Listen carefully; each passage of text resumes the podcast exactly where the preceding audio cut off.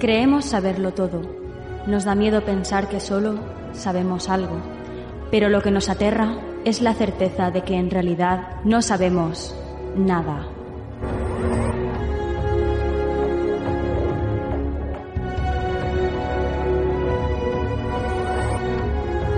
Sígueme por los canales que atraviesan la oscuridad. Remaremos sin descanso.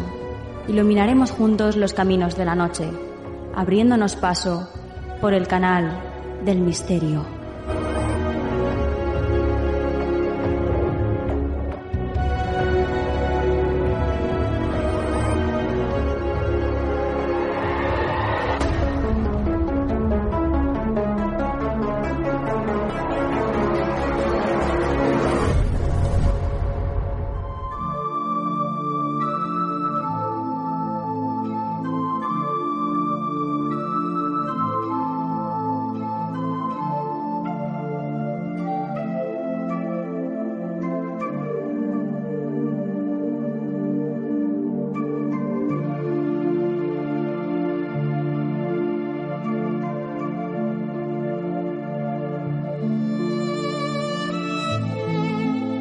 Buenas noches, soy Nuria Mejías y esto es Canal del Misterio. Bienvenidos una noche más a este vuestro programa. Ya estamos de nuevo juntitos. Qué ganas, qué ganas que tenía de poder sentir vuestro calor y de tener por delante, como tenemos un poquito más de una hora de programa y bueno, un montón de temas súper interesantes. Ya veréis, ya. Gracias por estar ahí, fieles a la cita. Ya son muchos años, ¿eh? Los que nos acompañáis y la verdad es que es de agradecer. Así que muchísimas gracias por estar ahí y por cada muestra de cariño que nos llega por vuestra parte. Os recordamos que podéis seguirnos a través de nuestra web canaldelmisterio.com y que también tenemos canal en YouTube. Somos Canal del Misterio Programa o en mío personal, que es Antarana. Dicho esto, vamos a por el sumario de este programa. Vamos a comenzar abriendo las páginas del libro titulado La vida secreta de los cuadros. Un libro interesantísimo, ya veréis. Continuaremos con la astronomía y Paola Montoya nos traerá, como siempre, las últimas novedades que tienen que ver con esta maravillosa ciencia. A continuación, nos vamos de viaje. ¿Con quién? Con Vania Radoeva, por supuestísimo. Nos vamos a visitar las pirámides de Bosnia. Bueno, bueno, bueno, todo lo que vamos a descubrir al lado de Vania. Y después de esto, vendrá la sección del símbolo Mercedes Rodríguez nos va a traer un símbolo, un símbolo pues ancestral, el círculo, nada más y nada menos. Y ya para terminar, nuestro compañero Juan Perdomo nos traerá el consejo de la semana. Así que bueno, bueno, ya veis que viene muy, muy intenso el programa de esta semana, lleno de contenido como siempre. No paramos en toda la semana para traeros lo mejor de lo mejor. Ya estamos dispuestos todos Así que, comenzamos.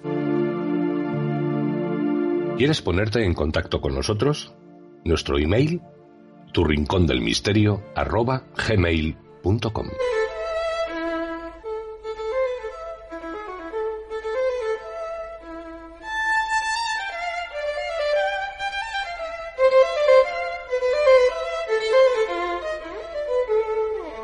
Comenzamos el programa de esta noche abriendo las páginas del libro titulado La vida secreta de los cuadros, escrito por Agustín Sánchez Vidal.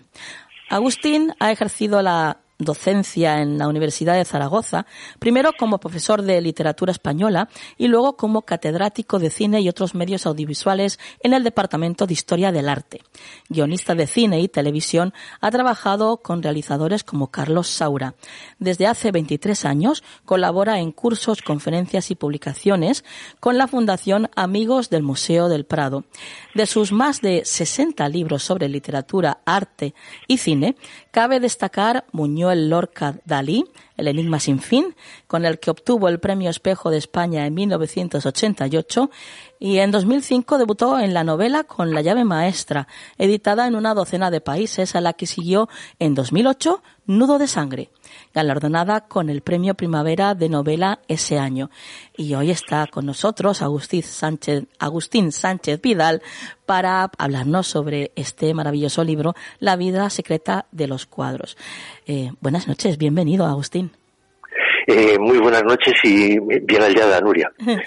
Eh, cuéntanos qué es lo que nos vamos a encontrar en, en este libro un paseo es un paseo por el por el Museo del Prado en el que como acabas ahora de recordar eh, alguien que lleva muchos años en mi caso casi un cuarto de siglo eh, recorriendo las salas, hablando con los amigos del Museo del Prado, intercambiando experiencias, pues comparte todas esas sensaciones y el disfrute y la felicidad que yo he tenido eh, entre las paredes del Prado y contándolo eh, al hilo de las historias que transmiten esos cuadros. Las historias que hay dentro de los cuadros, es decir, los temas de los que se ocupan, las imágenes que hay en esos cuadros y también a, veces las historias de los propios cuadros y del propio museo.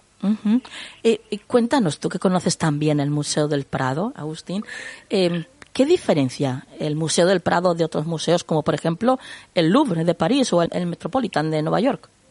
Pues es que esos museos, es decir, que son museos verdaderamente extraordinarios como el Louvre, el Metropolitan que decías o el British de Londres, eh, son enciclopédicos, es decir, hablan de todo la historia del, del arte y además del arte universal, es decir, son enciclopédicos en el sentido geográfico y en el sentido histórico. Tú vas al Louvre, por ejemplo, y te encuentras eh, con la Victoria de Samotracia, que es una estatua griega, pero también te encuentras con un escriba egipcio y te encuentras la famosísima Gioconda, que es una pintura de Leonardo, por lo tanto italiana, eh, mientras que el, eh, Prado eh, está más centrado en la pintura, aunque también tiene otro tipo de piezas, pero sobre todo está centrado en un país, es decir, está centrado en lo que es la historia de, España. Es un museo nacional, subrayando el término, yo diría incluso que es un museo identitario porque cuenta cómo hemos llegado a ser lo que somos como colectividad y como eh, sujeto político, cultural. Entonces, eso es una diferencia fundamental. Es, el, Prado es un museo que cuenta realmente cómo se ha constituido y los eh, avatares que ha pasado a este país. Cuéntanos un poquito eh, estos mensajes escondidos o, no escondidos, pero no conocidos, porque eh, desde luego mm, muy poca gente sabe ¿no? este tipo de, mensajes que hay escondidos. Lo que sucede con, los cuadros eh, es que cuando se pintan, la gente que, pinta el cuadro, los pintores que los hacen y los clientes que se los encargan. Y luego los que tienen oportunidad de verlos tenían todos los códigos, eh, conocían el contexto, ¿no? Pero claro, tú los ves descontextualizados, es decir, que el Prado es un museo que saca los cuadros del lugar donde pertenecían originalmente, y eh, imagínate, por ejemplo, pues eh, el Jardín de las Delicias, vamos a poner un cuadro famoso y, viajero. Eh, este es un cuadro que se pinta en Flandes, que como Felipe II es un gran aficionado, lo lleva al Escorial. Y desde el Escorial, cuando se abre el Museo del Prado, el Prado se inaugura en 1819, pues pasa a formar parte como fondo de las colecciones reales. Entonces, el simple hecho de contar eh, estos viajes del cuadro, el saber que Felipe II muere pues con este cuadro delante, de forma que para él es eh, una imagen y una representación importante en su vida y en su muerte, ¿no? Pues eh, le da otra dimensión al cuadro. Entonces ya, ya lo ves de otra forma. Si conoces todo esto, ya ves el cuadro de un, modo completamente diferente y esto es lo que yo intentaba hacer. En el libro, Agustín, haces eh, una relación entre, entre el pasado y el presente y nos lanzas a ver la semejanza que puede haber, por ejemplo, entre las zanahorias, el naranja de las zanahorias de un bodegón y Bugs Bunny. Eh, ¿Cómo haces esto? bueno, es una, es una historia muy curiosa. A mí también me llamó la atención, y por eso me río y, veo que a ti también te ha llamado la atención. Eh, es que las zanahorias que nosotros, eh, si a cualquier persona le preguntas, las zanahorias de qué color son, te dirán, hombre, naranjas, por Dios. Bueno, pues eso no siempre fue así. Las zanahorias, eh, en realidad el color naranja de las zanahorias era una mutación más bien rara. Es decir, las zanahorias normalmente eran, pues eh, como sucede con muchas otras de la familia, como los nabos, por ejemplo, las chiribías, que son, son blancas, eh, había algunas, pocas que eran moradas, algunas amarillas, pero las naranjas eran, eran más bien raras. Y entonces eh, los holandeses que tenían muy buena mano con eh, la genética vegetal, como demuestra la variedad, las variedades de tulipanes que han conseguido, por ejemplo, pues eh, en un momento determinado lo que hicieron fue que se primar la, la reproducción de las que tenían esta mutación naranja como un homenaje a su caudillo, que era el, príncipe Guillermo de Orange, Orange en, holandés y, en otros, y en otros idiomas significa naranja, entonces le dieron ese color y de, esa forma, eh, pues como eran unos grandes exportadores, consiguieron imponer el color naranja como un homenaje a, su príncipe. ¿Y por qué el conejo de la suerte, Bugs Bunny, eh, come tantas eh, zanahorias? Bueno, pues porque está copiado de una película de Clark Gable sucedió una noche, es una película de Frank Capra, la que Clark Gable come zanahoria sin parar, eh, mirando a la protagonista femenina, y claro, es una, una escena descaradísima, porque no puede ser más eh, insinuante. Claro, claro. Y, y, luego a partir de ahí, a partir de, esa escena, eh, desarrollaron eh, pues la afición del conejo de la suerte a las zanahorias, que hay que decir que los conejos no les gustan las zanahorias especialmente, pero ha quedado la creencia de que, de que el conejo, los conejos comen muchísimas zanahorias, ya te digo que no es así, porque yo he criado, en alguna ocasión he criado conejos y entonces he visto que, que bueno, que digamos, les dan igual las zanahorias, sean de mm. color naranja o del que sean. vaya, vaya, qué curioso. bueno, entonces en esta obra nos hablas de, arte, por supuesto, de cuadros, de mensajes ocultos y, nos hablas también, pues eso, de la relación que hay con estos cuadros y la historia de España y además eh, el, vínculo que hay con Europa, ¿no? Es que eh, España ha sido siempre un país con una fortísima vocación europea, es decir, el hecho de que hubiera algunas etapas en las que se estableciera un cordón sanitario, eh, etapas también como el franquismo, que fueron 40 años de aislacionismo eh, por razones más que evidentes, que es que era una dictadura dentro de un contexto eh, democrático, no debe impedirnos ver que durante la mayor parte de su historia eh, ha sido España ha sido un país muy conectado eh, eh, con, con, otros y con Europa, es decir, el Mediterráneo, por ejemplo, pues que, que, voy a, deciros a los de a los de Valencia. Sí. Toda la corona de Aragón era una conexión mediterránea que, que, no paraba, es decir, las conexiones que ha habido con el reino de Nápoles, el, reino de Nápoles, Sicilia, con, con, Italia, con eh, la propia Bizancio en la época de los almogávares, etcétera, etcétera. Todo eso eh, realmente te demuestra que España tenía una fortísima vocación europea y desde luego esto ha sido para bien y para mal, es decir, que en ocasiones, por ejemplo, Flandes, pues no cabe ninguna duda que fue un foco de conflictos tremendos. En otras ocasiones, como por ejemplo, o Francia, ¿no? que también, y a partir de un determinado momento Inglaterra, pero la vocación de España ha sido siempre muy europea.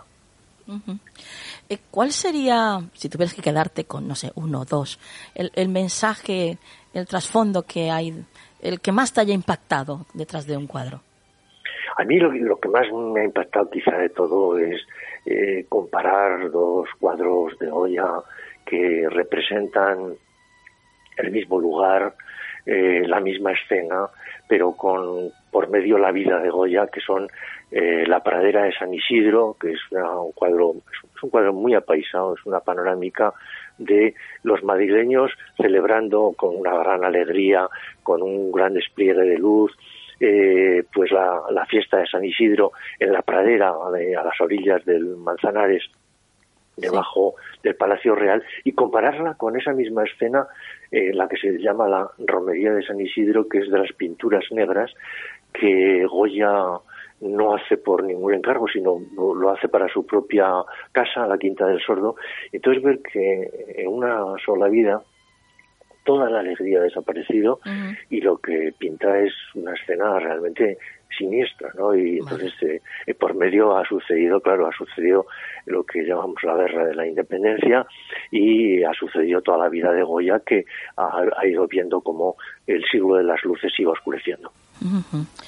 Bueno, interesantísimo todo lo que nos cuentas eh, en este libro, La vida secreta de los cuadros, editado por Espasa, queridos oyentes. Ya sabéis, si queréis hacer un recorrido diferente por el Museo del Prado, pues no puede faltar en vuestra biblioteca La vida secreta de los cuadros, escrito por Agustín Sánchez Vidal. Agustín, ha sido un placer tenerte aquí. El placer ha sido mío, Nuria, ¿eh? y nada, mandaros un abrazo desde Zaragoza hasta Valencia. Un abrazo enorme. Un abrazo.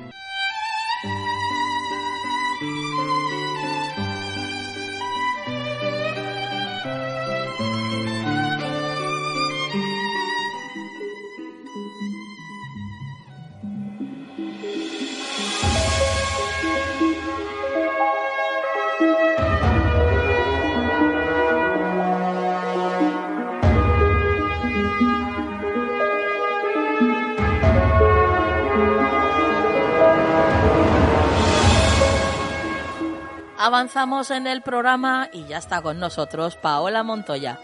Buenas noches, Paola. Hola, buenas noches, Nuria. Un saludo a todos. Estamos ya preparadas para hablar de las últimas noticias de astronomía eh, esta noche y pues venimos con un par de cositas muy interesantes. Eh, creo que comenzamos con una novedad que tiene que ver con asteroides, ¿no, Paola?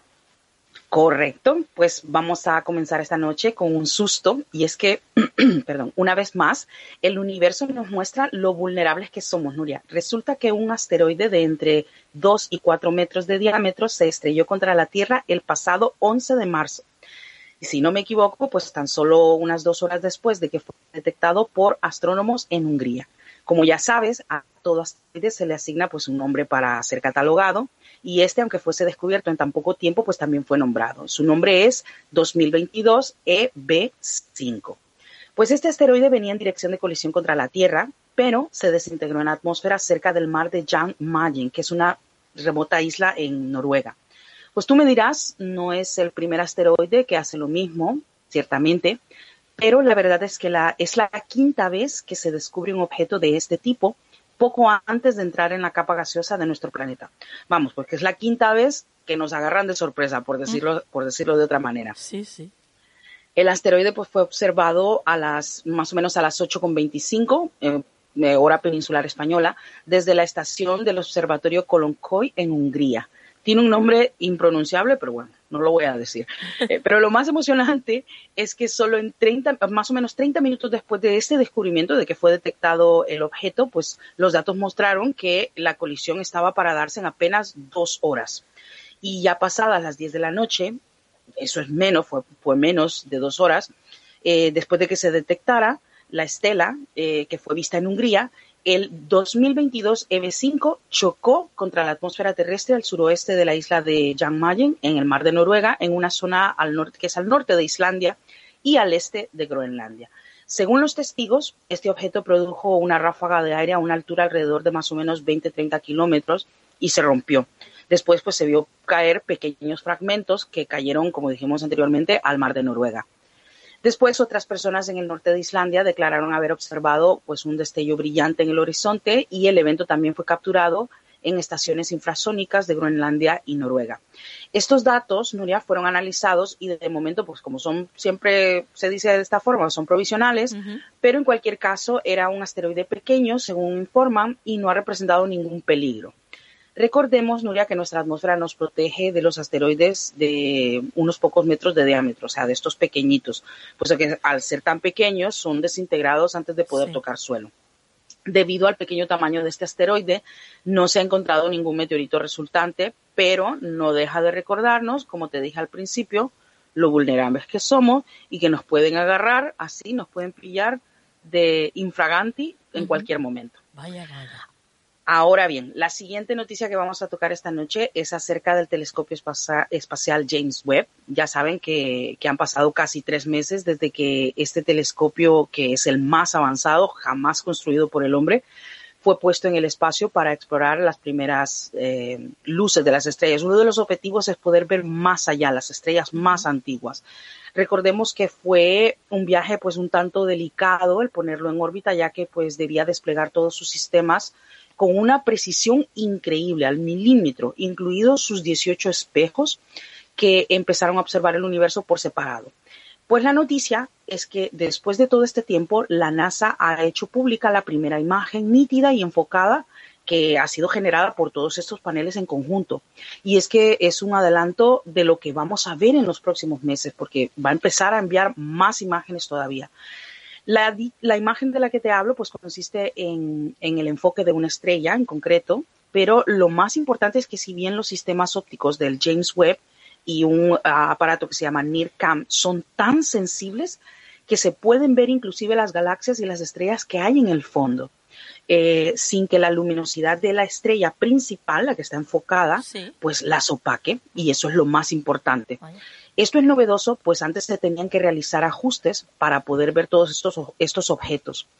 Ahora, pequeños ajustes simplemente en las posiciones de los 18 espejos del James Webb. Eh, esto se hace pues para que actúen en uno solo, se, se ajustan y pueden enfocar un solo objeto al mismo tiempo y de esta manera pues producen una imagen nítida y enfocada de una sola estrella. Según los encargados de procesar los datos recibidos eh, de, este telescopio Nuria, es cierto que no se trata de una imagen súper pues, impactante, o sea, no es la gran cosa comparada con la que nos la que nos tenía acostumbrados el Hubble, por ejemplo, que cada semana era algo pues súper nuevo, súper hermoso, novedoso, pero es la señal más importante de que el James Webb está funcionando correctamente, de está funcionando de la manera que se esperaba. Y esto es algo bueno, ya que este telescopio espacial creado en colaboración con la NASA, la Agencia Espacial Europea y la Agencia Espacial Canadiense, pues ha costado la friolera de 10 mil millones de dólares solamente. Entonces, claro, tiene que funcionar para lo que fue creado. Recordemos, Nuria, que este telescopio fue anunciado como el sucesor del Hubble, eh, como un observatorio infrarrojo que ha sido diseñado para mirar más lejos en el universo. Tan lejos que se espera pues, poder ver las primeras estrellas, las primeras galaxias de nuestro universo, así como la posibilidad de estudiar las atmósferas de exoplanetas, que hasta el momento, recordemos, lo he mencionado muchas veces en tu programa, no tenemos la posibilidad de verlas directamente, pues con el James Webb esperamos poder observar tener observaciones directas de estas atmósferas. Y también se espera pues que con esta maravillosa resolución podamos ver eh, otros aspectos de los planetas de, nuestros, de nuestro propio sistema solar. Estamos hablando de nuestro propio vecindario. Vamos a poder hacer observaciones más precisas, con mayor resolución de todos los planetas que ya conocemos en el sistema solar. Este es un proyecto que inició hace más de 20 años, Nuria, cuando pues se dispusieron a construir un telescopio más poderoso que se haya puesto en el espacio. Y así es. Lo que toca de ahora en adelante y durante las próximas seis semanas, a partir del pasado viernes, perdón, es que se procederá con los pasos de alineación restantes de los preparativos finales. Y esto es, el equipo alineará aún más el telescopio para incluir en la, en la en la captación, podemos, decirlo así, de las imágenes, un espectógrafo de infrarrojo que se llama espectógrafo de infrarrojo cercano. También van a incluir eh, el efecto de un generador de imágenes de infrarrojo y, como dije anteriormente, pues este espectógrafo que va a dar imágenes más completas con mucha más información. En esta fase del proceso hay un algoritmo que evaluará el rendimiento de cada instrumento y luego pues va a calcular las correcciones finales necesarias para lograr un telescopio bien alineado con todos sus instrumentos. Después de esto pues comenzará el paso de alineación final. Fíjate cuántos son. Y el equipo pues, ajustará cualquier pequeño error de posicionamiento residual en los segmentos del espejo para por fin dejarlo listo y ya solamente darle las instrucciones de pues diríjase a tal objeto y él se va a mover con todos sus espejos bien alineados hacia dicho objeto para obtener la imagen. Se prevé que todos estos ajustes estén finalizados a principios de mayo o incluso antes. Eh, después de dos meses de preparación de instrumentos científicos, pues ya es tiempo de que empiece a, funcionar y empiece a enviarnos imágenes. Las primeras imágenes y los datos científicos de resolución completa del James Webb se espera que se empiecen a ser publicadas en este verano y pues vamos a estar pendientes aquí en tu programa de los nuevos descubrimientos que haga, porque estamos esperando que sean maravillas, o por lo menos información muy importante. Qué bueno, qué bueno. Lo que nos espera, Paola, qué bueno. Así es, así es. Estamos a la, a la expectativa Fenomenal. de qué cosas hay ahí afuera. Qué bien, qué bien. Compañera, tus vías de contacto. Muy bien, me pueden encontrar en Twitter como Pau Montoya 29, también estoy en Instagram como Pau Montoya 29 y en Facebook en la, administración, en la Administración de Astronomía en tu bolsillo. Perfecto, pues compañera, hasta la próxima. Hasta la próxima y un saludo a todos.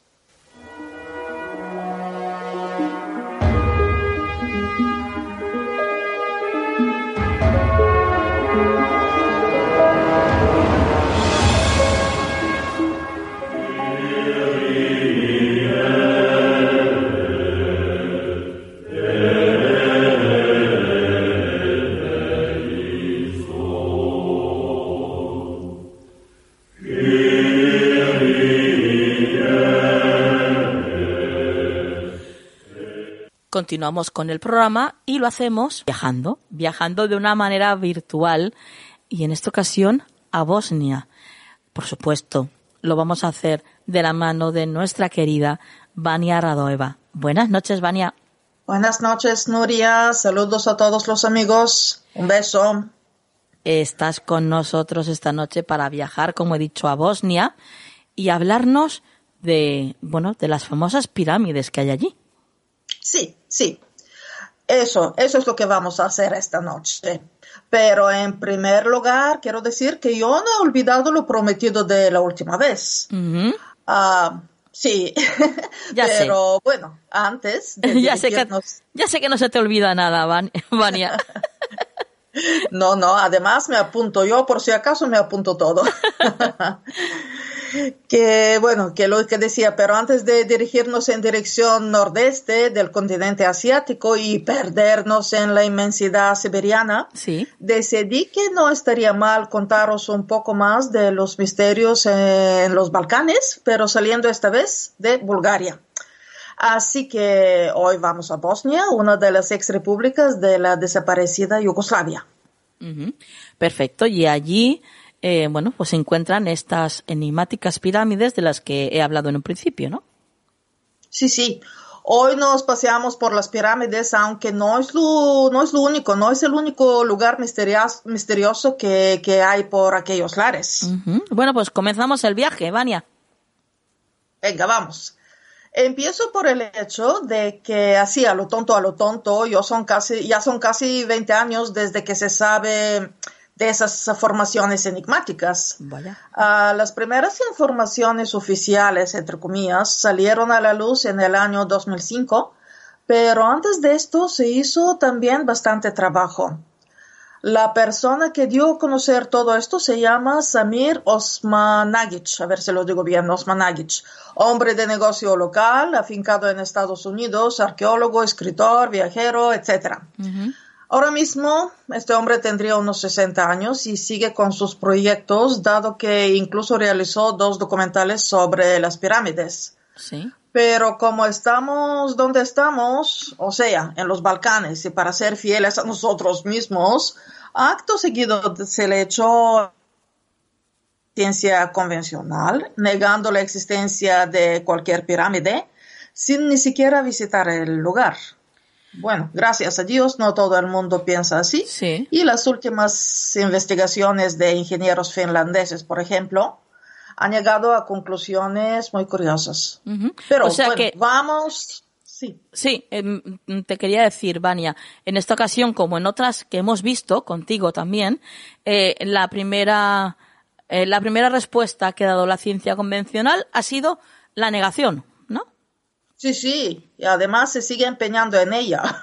Incluso hay, hay, digamos, eh, historiadores, arqueólogos búlgaros que también lo apoyan porque dicen que nos van a robar los turistas, que, que a mí me parece otra desfachatez, vamos, sinceramente. Pues cuéntanos, cuéntanos más sobre estas pirámides. ¿Cuántas son? ¿Qué tamaño tienen? Cuenta. Sí, vamos para allá. El recinto se encuentra a 30 kilómetros al nordeste de Sarajevo, la capital de Bosnia. Se contabilizaron, porque se ven perfectamente, 11 pirámides, pero la atención se centra en cinco de ellas. Todas están bautizadas de manera, manera bastante romántica, me parece a mí. La del sol, la de la luna, la del amor, la de la tierra y la del dragón, que esto último a lo mejor no es tan romántico, pero bueno. La más alta, esto sí es llamativo, la del sol, mide 220 metros, es decir, más de 70 metros en comparación con la pirámide de, de Giza en Egipto. Ajá. Sí, a diferencia de las egipcias, las de Bosnia, las pirámides de Bosnia, están cubiertas de una capa de tierra y vegetación, aproximadamente de un metro, dicen, ¿no? Sí. Pero aún así se ve, eh, se ven las pendientes, quiero decir las paredes, ¿no? Me refiero a las paredes que están perfectamente inclinadas y es muy difícil que esto se, se repita cuatro veces por pirámides en cinco pirámides. Claro, claro. Eh, vamos, que no están ah, pegadas esas pirámides una al lado de la otra, están cerca, pero, pero bueno, no están pegadas y bueno, y las pendientes, las paredes se ven perfectamente como formaciones, eso, piramidales. Sí. Ah, además, yo, mira, desde la ignorancia diría que la capa de tierra y los árboles que han crecido con el tiempo se podría explicar con el clima de los Balcanes, la naturaleza en general y los vientos. Quiero decir que el viento se lleva polvo de la tierra, semillas, y con un poco de humedad de las lluvias se forma la capa de tierra y vegetación. En el desierto de Sácara, por ejemplo, en Egipto, salvo arena, pocas cosas hay, ¿verdad? y ahí las pirámides se han quedado así desnudas, entre comillas. Claro, claro. Sí, sí. Mm, en Lanzarote, por ejemplo, que es mi isla favorita, mágica, que muchas veces la doy como ejemplo, se puede ver el principio de ese proceso de aparición de vegetación sobre los volcanes y la acumulación de masa terrestre.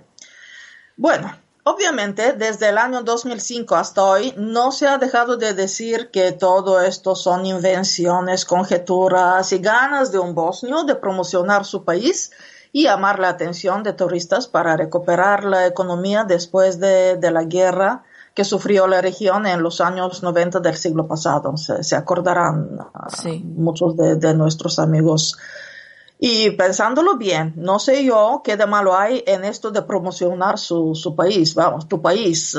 Yo estoy esperando que acabe ya esta locura que vivimos casi tres años. Sí. Y si Dios quiere, me voy a ver el lugar. Así que Nuria, piénsatelo. Bueno, si fuera solamente pensarlo, mira, por pensarlo yo ya estaba ahí contigo ahora mismo. bueno, pues ya, Mm, ojalá, ojalá, que Dios quiera que, que vayamos. Así es. Eh, bueno, em, de todos modos, eh, si fueran solo delirios de, esta persona, ¿no? De este investigador, em, pues eh, habrían acabado ya, ¿no? Este tipo de, investigaciones que se están realizando sobre la zona. Pero por lo visto siguen. Sí, y siguen 20 años, que, que no es poco tiempo, ¿no? Como para que sea una mentira, ¿no? Sí, sí. Ah, digo yo que debe ser por algo. Claro. Aquí me, sí, aquí me gustaría mencionar que como en cualquier otro lugar, lo primero que se hizo es averiguar la antigüedad de los restos orgánicos y de los fósiles encontrados en las cámaras aparecidas durante las, durante las excavaciones. Y aquí ya tropezamos con el primer misterio. 30 mil años de antigüedad, que se dice pronto. O sea, estamos, me estás diciendo que eh, se ha comprobado que hay cámaras eh, en las excavaciones que se han hecho, hay cámaras dentro de, la, de las pirámides. No, no, me refiero a cámaras así como habitáculos. Sí, cámaras en ese sentido. Sí, sí, a ese, a ese sentido me refiero yo también. ¿Hay habitáculos dentro de las pirámides? Sí, sí, sí, sí, sí. Hay túneles, que, que lo mencionaré más adelante. Hay túneles por debajo de, de, la tierra y están conectadas. Lo que pasa es que esto también se acepta mucho de, por la ciencia convencional. Ya. Así que ya, ya llegaré a esto. Lo que pasa es que, claro, todo esto lo hacen voluntarios que no tienen muchos medios, salvo su buena voluntad. Bueno, bueno, bueno. Continúa, continúa, que esto está súper interesante, Vania. sí, así que decía 30.000 años de antigüedad que se dice pronto, con un error de más o menos 400 años, pero digo yo que aunque fueran mil años, ¿no? El error. Sí. con todo, pues nos sobran años. La versión comúnmente aceptada es que las primeras civilizaciones humanas datan de hace 10.000 años. Las pirámides de Bosnia como que plantean una duda razonable respecto a esto. Pero seguimos con otro hecho curioso. Al igual que las pirámides de Egipto, Las de Bosnia también están orientadas hacia el norte, pero esta orientación es 15 veces más exacta. 15. Madre mía. Hablamos, sí, hablamos de una desviación de solo 0 grados, 0 minutos y 12 segundos. Es decir, una desviación de solo 12 segundos. También es interesante que las cumbres de las tres pirámides, del Sol, del Dragón y de la Luna, formen un triángulo con lados iguales. No sé cómo se llaman en matemáticas, pero bueno, los lados son sí. iguales. Sí, sí. Como un triángulo equilátero, ¿no? Eso, eso. sí. Bueno, bueno, bueno. Súper interesante. ¿Y, ¿Y de las paredes de estas pirámides se sabe algo? ¿Había algún tipo de pinturas? ¿Se ha visto algo? Sí, sí se sabe bastante. Como dije en el principio, en las fotos que se pueden encontrar en Internet se aprecia que las paredes y su inclinación o pendientes son prácticamente las mismas que, que, de otras pirámides por el mundo. Es decir, difícil que se le atribuya esa labor a la fuerza de los elementos, quiero decir, a la naturaleza. Luego la pirámide del Sol, la más alta, esta de 220 metros, se compone de cinco, cinco capas gruesas de hormigón y algunos bloques de este hormigón llegan a medir hasta un metro. Aparte de esto, entre las capas de, los bloques ¿no? de hormigón hay otra capa de arcilla de 15 centímetros. Los análisis del hormigón realizados en laboratorios italianos y franceses, siempre vamos en el extranjero, ¿no? No, no se quedan con los análisis eh, en el mismo país. Sí por el conflicto de intereses, ¿no? Por el interés así. bueno, pues sí, los resultados en esos laboratorios demuestran que el hormigón, este hormigón en las pirámides que, se ha utilizado, por llamarlo de alguna forma, es en veces más fuerte y resistente al agua que cualquier hormigón que se podría fabricar hoy en día, que también se dice pronto, ¿no? Pues sí y que, bueno, digo yo que esto ya impresiona, no es poca cosa. Sí, sí. Bueno, entonces, ¿de dónde habrá llegado este material hace 30.000 años? ¿No? Es una buena pregunta. sí, mencionar también que todas las investigaciones y los trabajos de campo se hacen de voluntarios. Claro, y, por eso, pues. Con dinero. Claro, Exactamente. Por eso, ah, pues hacen lo que pueden, ¿no? Aquí está clarísimo. Cuando uno, pues, dispone de, de un buen presupuesto, pues se puede avanzar mucho más rápido. Claro, y aquí se puede lo que se, se hace lo que se puede claro. por, los aficionados al lugar y ya está, y porque el Estado no, no ayuda. Yo Pero bueno, aún con todo, mm, hay esperanza, hay esperanza. Dado que Samir Osma, Osmanagic Habló también de una emisión específica de rayos electromagnéticos con poderes curativos, curativos que no se dan fuera del recinto. Hace poco un equipo finlandés también se acercó in situ para investigar. Ah, ¿y descubrieron algo? Sí, sí, sí, ahora lo cuento. Ah, pero primero decir también que en ah, lo que lo que mencionaba ya, que así repetirlo, que las pirámides están relacionadas con una red de túneles que según los Managich podrían ser decenas de kilómetros. Hay vídeos en YouTube donde se ve mm, algunos, aunque como comenté no hay dinero y todas las excavaciones se hacen por voluntarios. Yo he escuchado uno en inglés, si la gente quiere pues a lo mejor lo puede ver y si puede entender algo bueno pues en inglés. Sí, fenomenal. Luego, sigo con los finlandeses. Resulta que tropezaron con fenómenos que no se pueden, ah, no pueden ser calificados como normales o naturales. El director del equipo del grupo mm, se llama, a ver, que no me equivoque, Heikki Savolainen, ingeniero de sonido, detecta anomalías imposibles de, explicar. Si un ingeniero dice esto, pues será que, son imposibles de, explicar. Ah, él pasó semanas en el Valle de, las Pirámides y realizó grabaciones de infrasonidos, ultrasonidos, al igual que grabaciones de ondas electromagnéticas en todo el recinto. La conclusión del finlandés es que los túneles y las pirámides están relacionados. Es más, afirma que no se deben ver como partes separadas, que, que esto es una totalidad, vamos, que es un conjunto, los túneles y las pirámides. Se constató que el ultrasonido que emite la pirámide del Sol, por ejemplo, llega con una frecuencia de 9,333 Hz, que luego alcanza 28-30 Hz esto ya mm, la gente que entiende un poco más en esas cosas se dará cuenta que, bueno, que no es una broma. Las eh, mediciones energéticas, por otro lado, demuestran que el nivel de ionización es de 43 mil uh, ionios negativos. Yo, sinceramente, me pierdo un poco en esa materia. Procuro no, no equivocarme en nada Ah, pero bueno, que los entendidos dicen que eso es 200 veces más que la concentración media. Ajá. Así que aquí ya hablamos de cosas interesantes. En resumen, esto significa, según los investigadores, que las cámaras descubiertas emiten calor. No hay niveles, otra cosa importante, no hay niveles de radiación negativa así para, para nosotros. Y eso mm, que se utilizaron tres escalas diferentes para comprobar uh, este hecho, que no hay radiación que podría afectar nuestra salud de, de los humanos. Así que a ver si es posible que estemos uh, en presencia de las pirámides más antiguas y más grandes del mundo por lo menos visibles, ¿no? Que, que se vean, que se vean así a vista, a prima vista. Mm, lo digo porque en la península de Crimea también se descubrieron formaciones piramidales, pero de base triangular y bastante más pequeñas. Y la descubrió un equipo de científicos que buscaba pozos artesianos, no una persona que pasaba por ahí así y se inventó una historia bonita.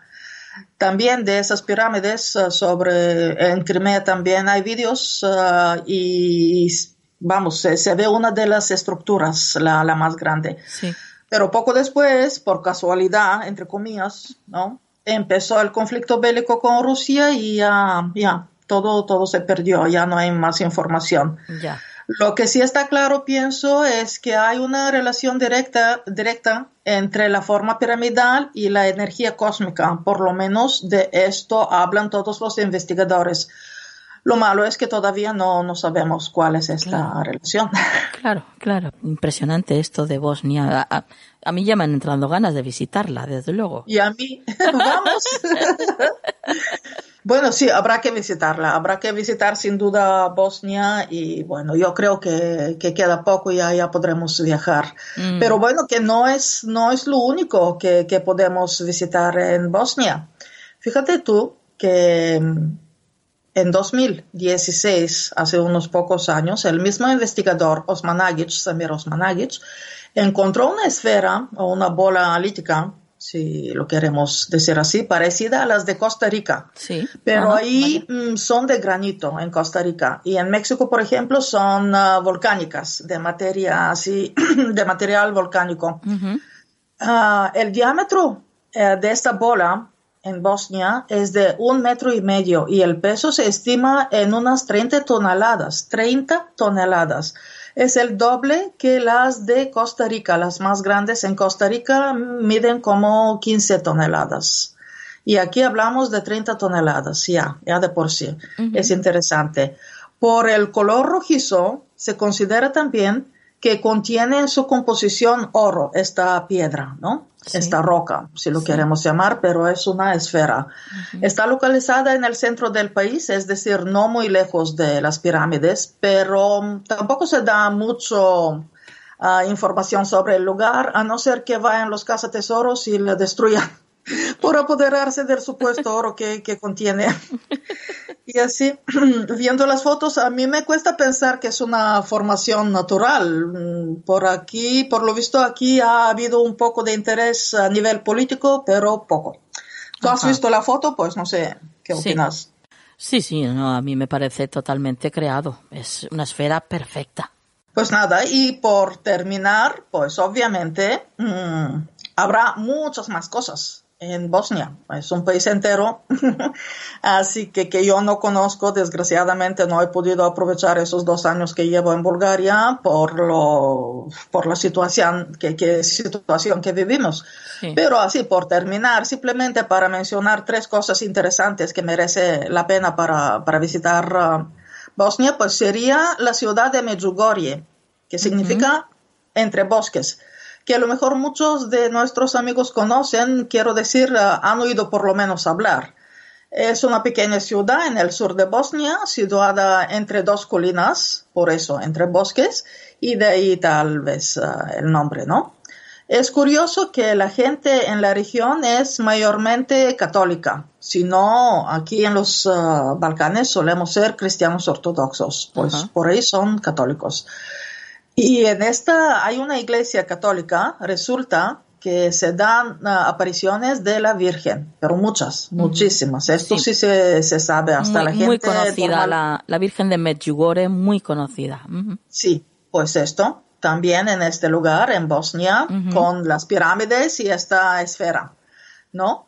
Así que muchas cosas, eh, muchas personas, como dices, conocen el lugar. Imagínate aquí. Si en España se conoce tanto, pues imagínate aquí cómo se, se, conoce el lugar. Así que, bueno, pues un motivo más para, para hacer un viaje hacia Bosnia. Desde luego.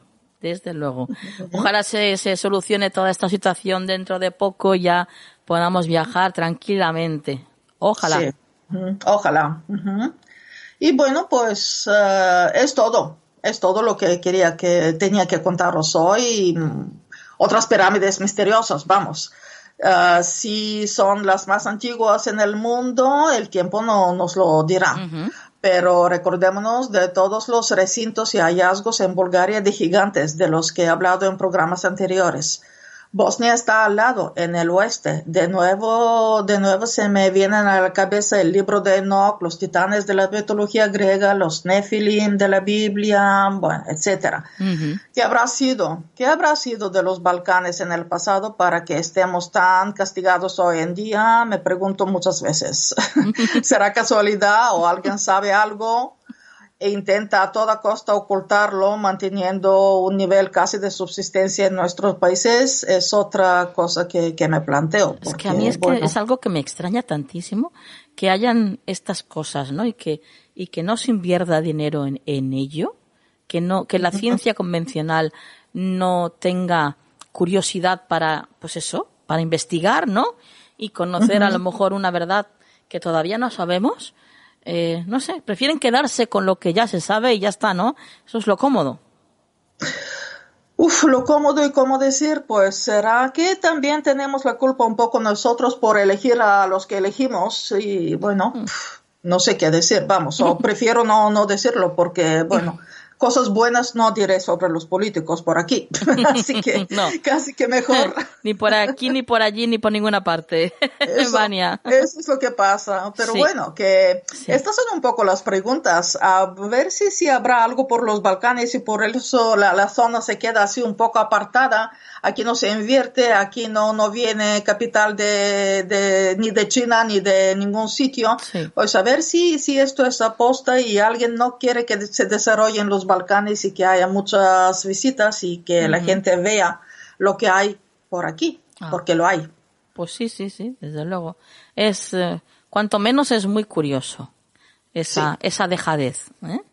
Sí, sí, sí, Bueno, pues eh, maravilloso, como siempre, Vania. O sea, estos pues viajes que nos haces, nos haces realizar de manera virtual contigo son una maravilla. Me alegro. De eso se trata.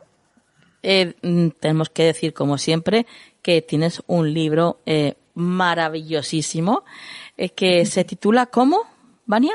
Gracias, en primer lugar, gracias. Ah, pues se llama Un viaje hacia Bulgaria. En el cuento solo así cosas ah, curiosas, no inexplicables, paranormales, etcétera, en donde participa incluso los poderes políticos. Pero bueno, solo en Bulgaria. Y hay cosas de verdad que, que llaman la atención. Un viaje hacia Bulgaria de Chiado Editorial. Y bueno, pues si la gente se quiere poner en contacto conmigo en Facebook, Vania Radoeva, contestaré a todo el mundo. Un libro, tengo que decirlo, muy, muy documentado. Todo lo que está ahí, os puedo asegurar que Vania, bueno, pues lo ha investigado y ha recopilado toda la información de una manera muy rigurosa. Vania, lo dejamos aquí, compañera. Sí. Hasta la próxima. Hasta la próxima. Un beso a todo el mundo.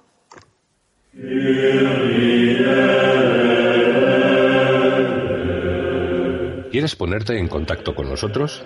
Nuestro email, tu rincón del misterio, arroba gmail.com.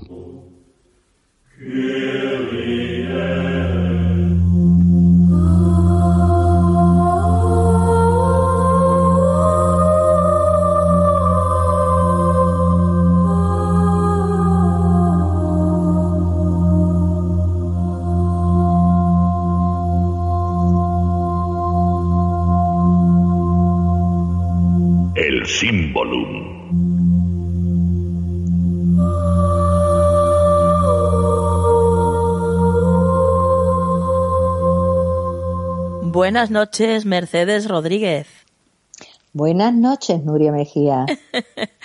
bueno, bueno, qué feliz, qué feliz escucharte, compañera, qué feliz de que estés aquí con nosotros en esta super sección que es el Symbolum. Y esta noche nos traes, pues como siempre, un símbolo de estos, que, bueno, un símbolo que, que la verdad es que aparece, yo creo que desde la mismísima antigüedad, es el círculo. Pues sí, señor. Eh, una figura geométrica eh, que tiene una importancia tal que no sé si, eh, si seáis conscientes de ello. Así que vamos a por el círculo hoy.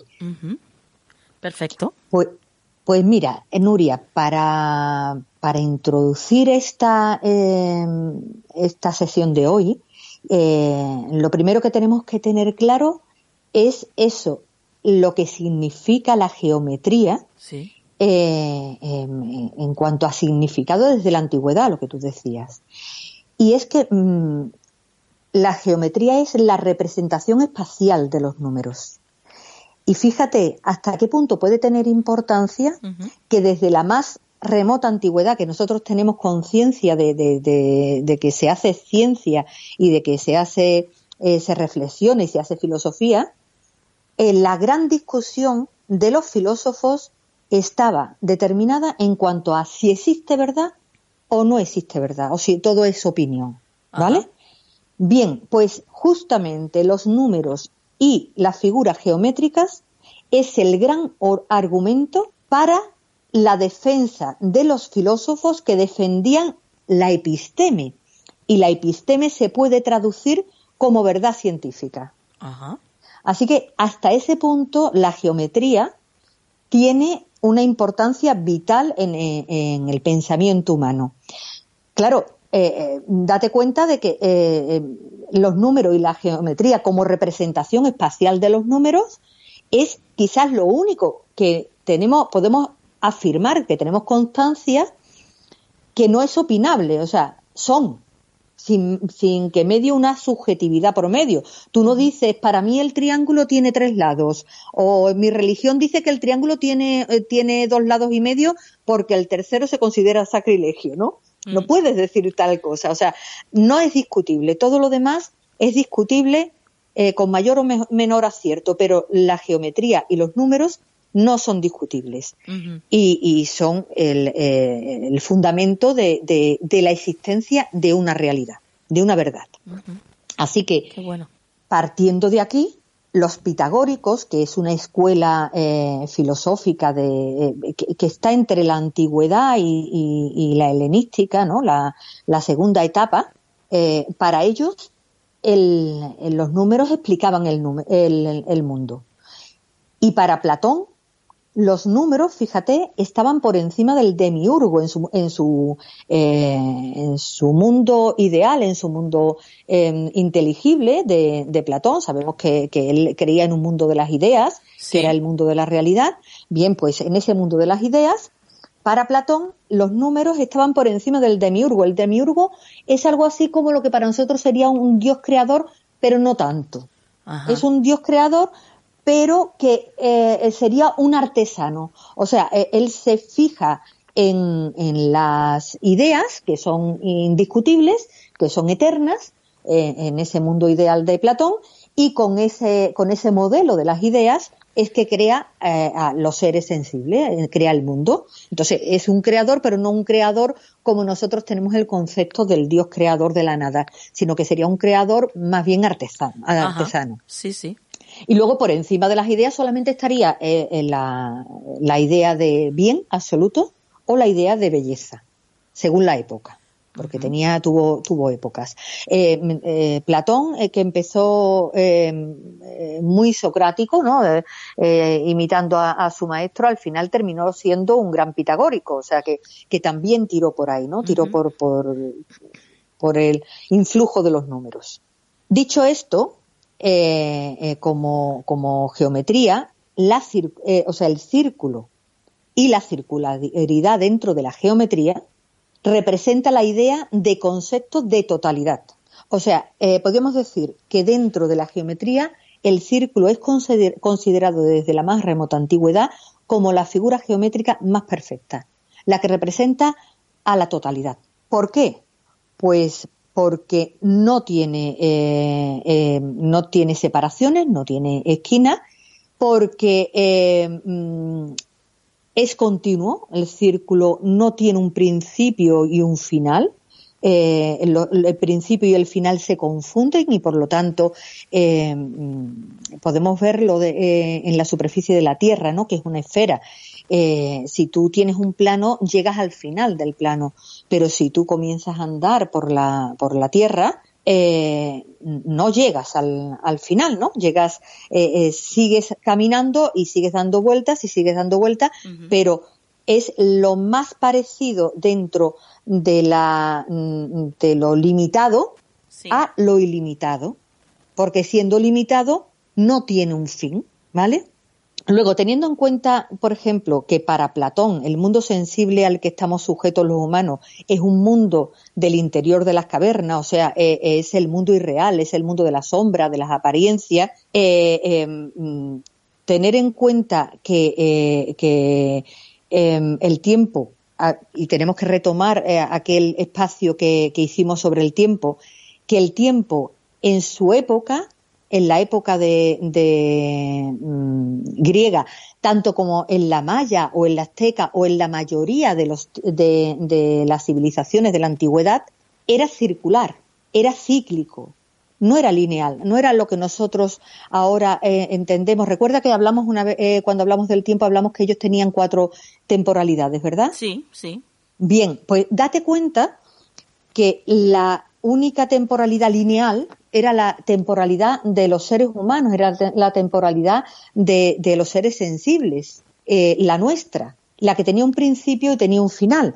Pero su temporalidad para los dioses era una temporalidad circular, era una temporalidad, temporalidad diacrónica que no tenía principio ni fin, que no era lineal teniendo en cuenta que para Platón todo lo que tenía que ver con nosotros, todo lo sensible, no, no existía, era mentira, era un teatro, era eh, em, una sombra dentro de la caverna. Recordamos la, caverna de Platón, era una sombra que estábamos viendo en las paredes de la caverna, pues es igual que decir que todo tiempo lineal no existe y que por lo tanto esa totalidad y ese tiempo siempre es circular.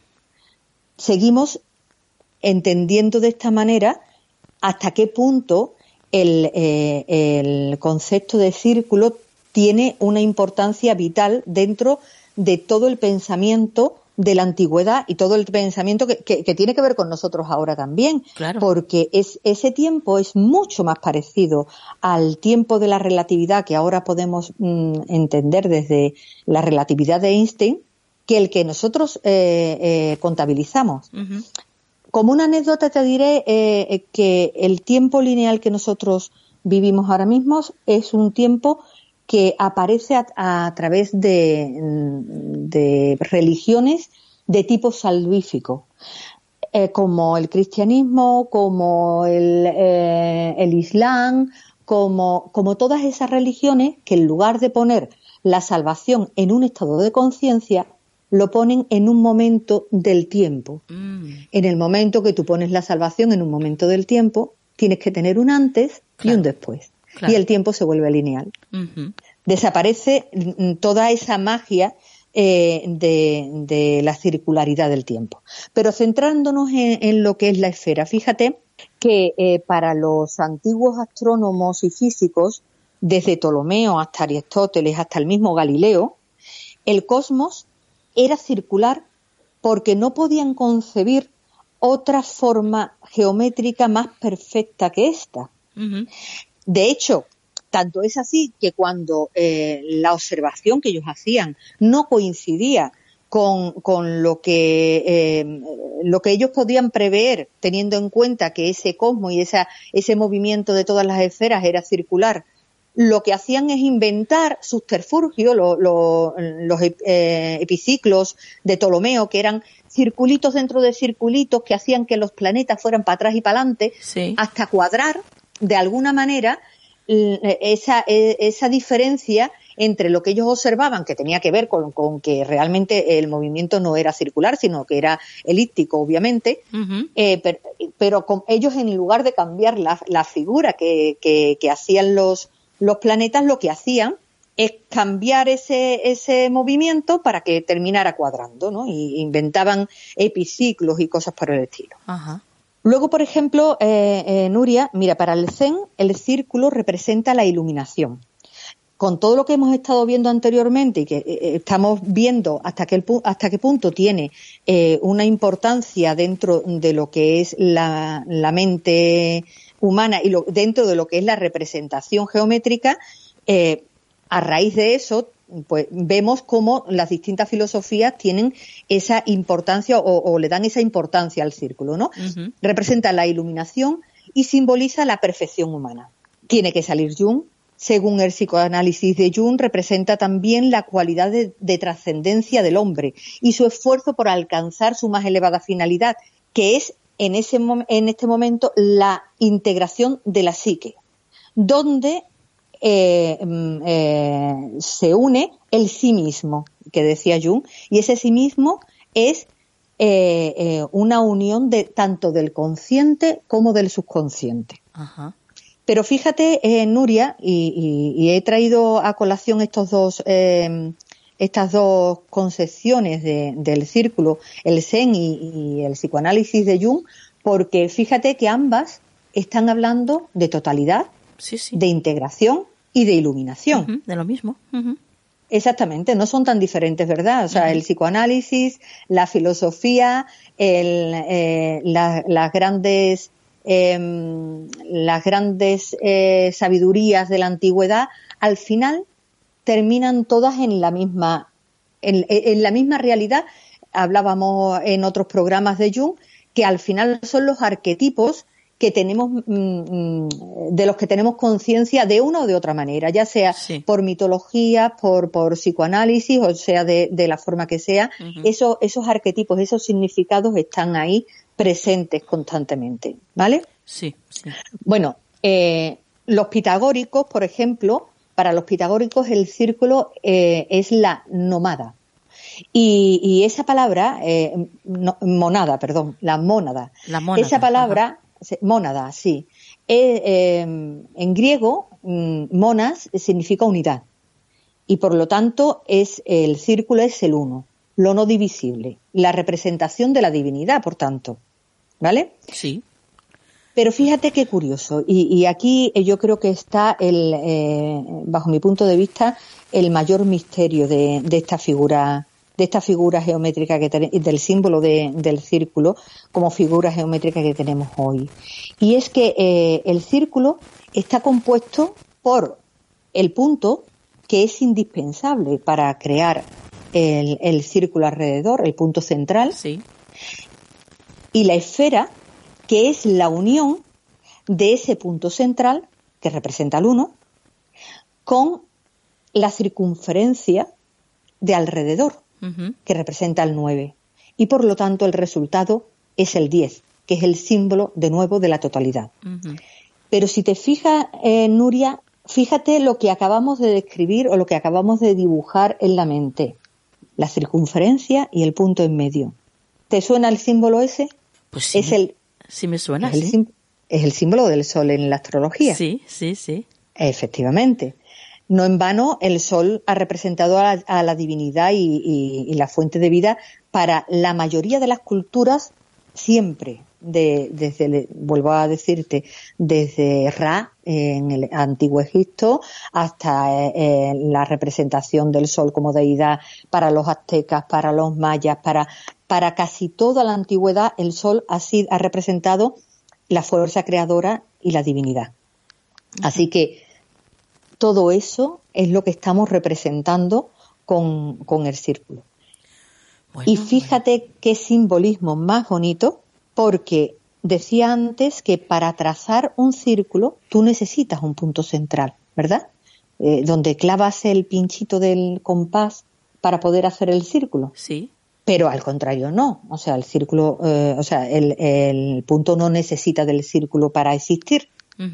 Bien, el punto representa la unidad, el círculo representa, o sea, la, circunferencia, el círculo es lo que queda dentro, representa la totalidad, la circunferencia representa la creación. Así que esa simbología lo que te está diciendo es que la unidad no necesita, o sea, mientras que la creación, todo, todo lo que es la circunferencia, necesita de la unidad para existir, sin embargo la unidad no necesita de la creación para existir. Luego volvemos a tener toda la simbología de, de, la deidad. De, bueno, quizás, quizás no la necesita Mercedes porque esa unidad ya es parte de, de, dicha creación, ¿no? Efectivamente, efectivamente. Forma parte, efectivamente. Efectivamente. Qué pero, bueno. pero es el inicio. Formando parte, date cuenta que sí que, que forma parte, pero es el inicio. O sea, es necesario ese punto central para que los demás pueda existir. Así que ese eh, es el, que porta, podríamos decir, todo el significado eh, de, esa, de esa realidad, de esa circularidad. Bueno, bueno, la verdad es que qué interesante, qué interesante esta representación del círculo eh, en, en cuantísimas ocasiones lo vemos plasmado, bueno, en diferentes ámbitos, por supuesto, pero yo creo que hay muy pocos que en algún momento se hayan puesto a pensar cuál es realmente el simbolismo del círculo. Y bueno, hoy, gracias a ti, Mercedes, pues la verdad es que lo van a tener mucho más claro.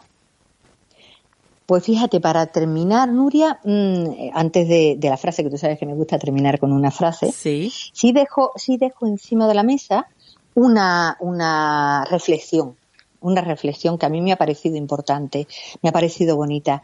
Eh, nosotros eh, científicamente, y bueno, tenemos la conciencia, ¿no? Eh, lo decía antes, ¿no? Desde la salvación hay un antes y un después y por lo tanto tenemos la conciencia de un para adelante, ¿no? y, científicamente contamos con un Big Bang y un, el, el universo no deja de crecer, ¿no? Mientras que los científicos siguen preguntándose eh, si, el Big Bang terminará en un Big, Crunch, ¿no? En una vuelta o, seguirá expandiéndose indefinidamente.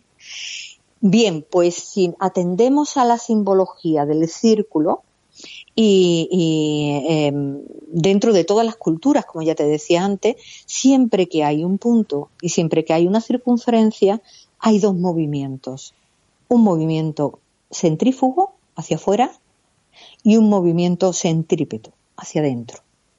El círculo simboliza eso, el círculo que hemos estado viendo en todo el programa de hoy, que simboliza la totalidad, simboliza la creación, simboliza también los dos movimientos, el movimiento hacia afuera y hacia adentro. Todo en la naturaleza tiene ese movimiento. Es la respiración, es un inspirar y expirar. Y por lo tanto, atendiendo a este simbolismo, a lo mejor tendríamos que pensar que el mundo, en esa concepción circular que tenían los antiguos del tiempo, continuamente está creándose y volviendo al principio, creándose y volviendo al principio, en la imagen de una especie de respiración continua. Aquí podríamos hablar, aquí podríamos hablar Mercedes de las espirales. Efectivamente, que están absolutamente relacionadas con el simbolismo de hoy. Es el movimiento centrífugo del punto hacia el círculo, la espiral. Sí, o hacia afuera incluso o hacia afuera, al contrario, exactamente. Sí, sí, sí, exactamente.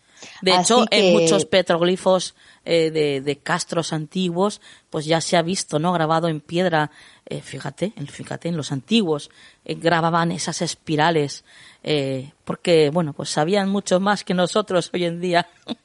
Seguramente intentaban decirnos algo y, y aún, aún no hemos llegado a comprender eh, fielmente todo lo que, lo que nos quisieron legar eh, las civilizaciones antiguas. Tenemos que seguir indagando porque creo que hay mucha sabiduría ahí que nos estamos perdiendo todavía. Pensamos que la evolución siempre va para adelante y que somos más sabios que en la antigüedad, pero no siempre es así, no siempre es así. Totalmente de acuerdo. Dime, dime Para despedirme, Nuria, me gustaría hacerlo con una frase. En este caso, de, uno de mis, eh, de mis filósofos favoritos, eh, eh, Heráclito, que decía que el círculo es donde se confunden el principio y el fin. Claro, evidentemente. Muy bien, perfecto.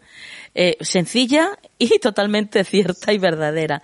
De hecho, el círculo en, en el mundo esotérico pues simboliza eso el universo, lo que no tiene ni, ni fin, ni, ni, principio, ni fin, claro. Es eterno. Efectivamente. Sí. Eterno. Por eso, por eso los antiguos eh, todo lo concebían en círculo, por eso les costó tanto trabajo llegar a la idea de la hélice como, como forma de movimiento de, de los planetas eh, alrededor, unos alrededor de otros. Hay muchos símbolos, ¿verdad?, en diferentes religiones que, que de hecho tienen de una manera no casual eh, esa forma, la circular. Por ejemplo, la, la hostia consagrada en la misa. porque no podría ser cuadrada, por ejemplo? Claro. Sin embargo, es circular. El simbolismo sigue siendo lo mismo, claro. Claro, claro, claro. Sí. Bueno, bueno, pues eh, como siempre nos dejas con ganas de más.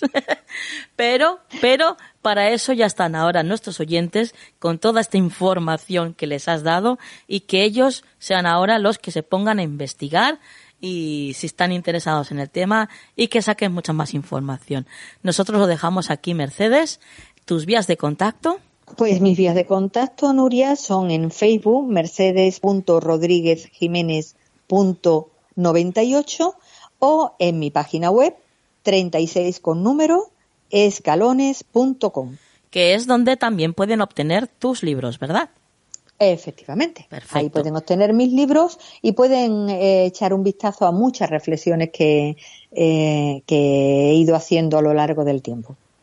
Qué bien, qué bien. Bueno, pues eh, es como, como una especie de consulta de, de sabiduría, porque, bueno, tú ya sabes que yo te tengo como una persona muy sabia y desde luego yo recomiendo encarecidamente que a la gente se, se pase por tu web y que, bueno, pues que como mínimo, mínimo cotille un poco para que vean, pues para que vean las cosas interesantes que tienes ahí escritas. Yo te lo agradezco un montón. Yo sé que hay mucho cariño también en tu, en tu, en tus palabras, así que te lo agradezco eh, de corazón, tú lo sabes. Compañera, hasta la próxima.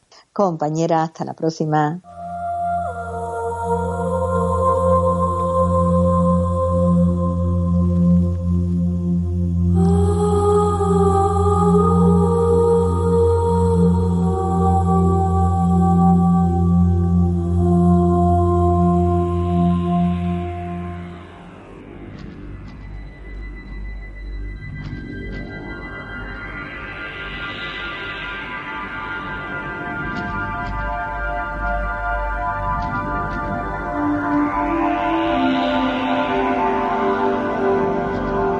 Consejo de la Semana en Canal del Misterio.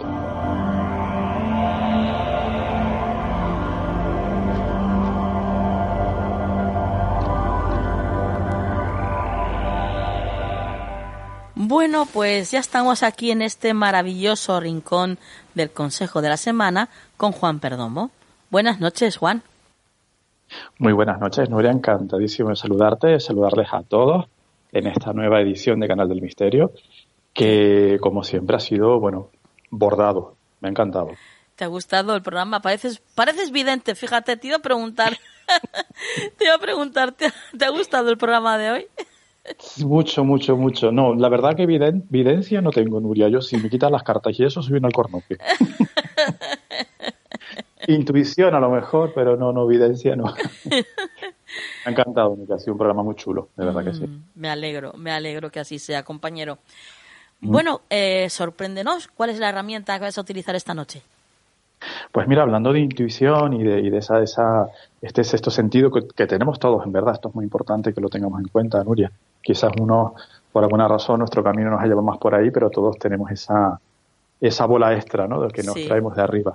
Pues, pues las runas, que para mí son una herramienta muy importante, que justamente para mí conectan mucho con ese lado emocional, intuitivo del ser humano. Mm, qué bien. Bueno, mm. pues vamos a ver qué nos dicen tus runas para la semana que viene, Juan.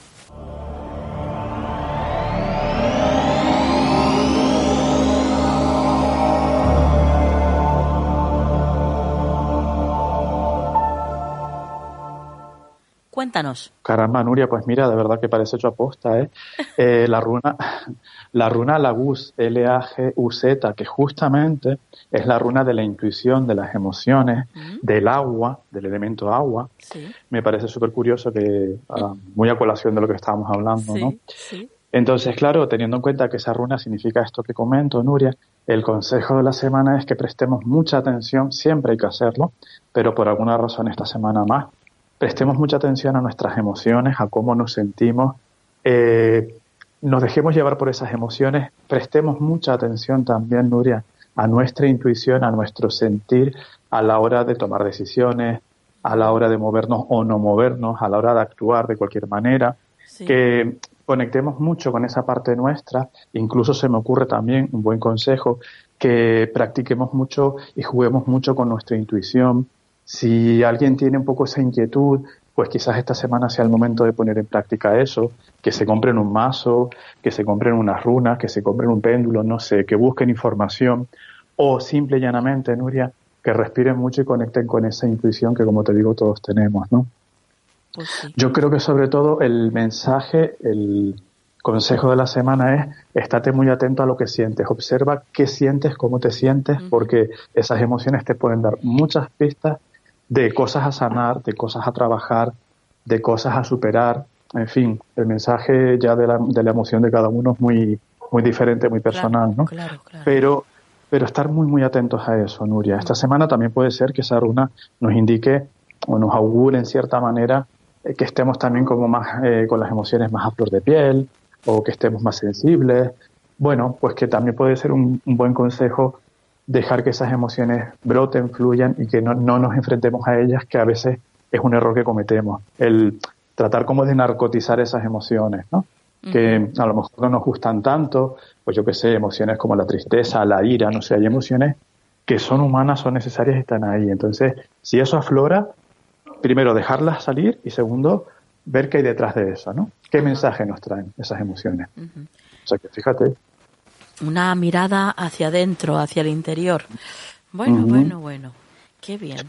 Bueno, pues eh, todo tenemos que hacer en esta en esta vida, así que es tiempo, es tiempo de mirar hacia adentro y de y de observarnos.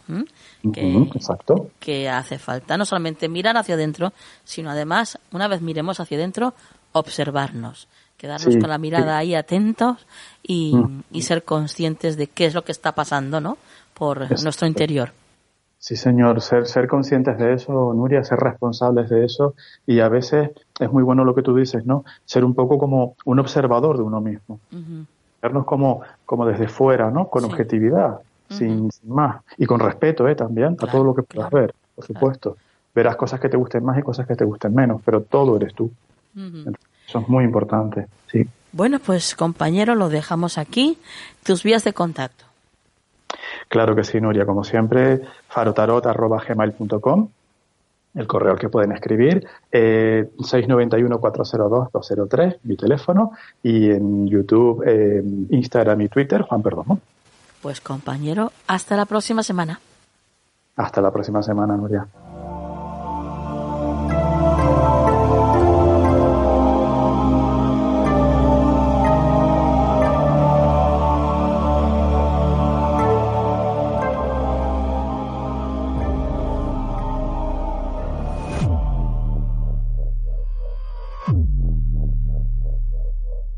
Poquito nos queda ya para terminar el programa de esta noche. Qué poquito. Y qué rápido pasa, ¿verdad? El, el programa, los minutos pasan rapidísimo. Es impresionante la relatividad del tiempo. Impresionante. Bueno, queridos amigos, querida familia, llegamos a la frase de la semana. Así que vamos a por ella. Nada es un error. Todo lo que ocurre en tu vida es un paso en tu evolución.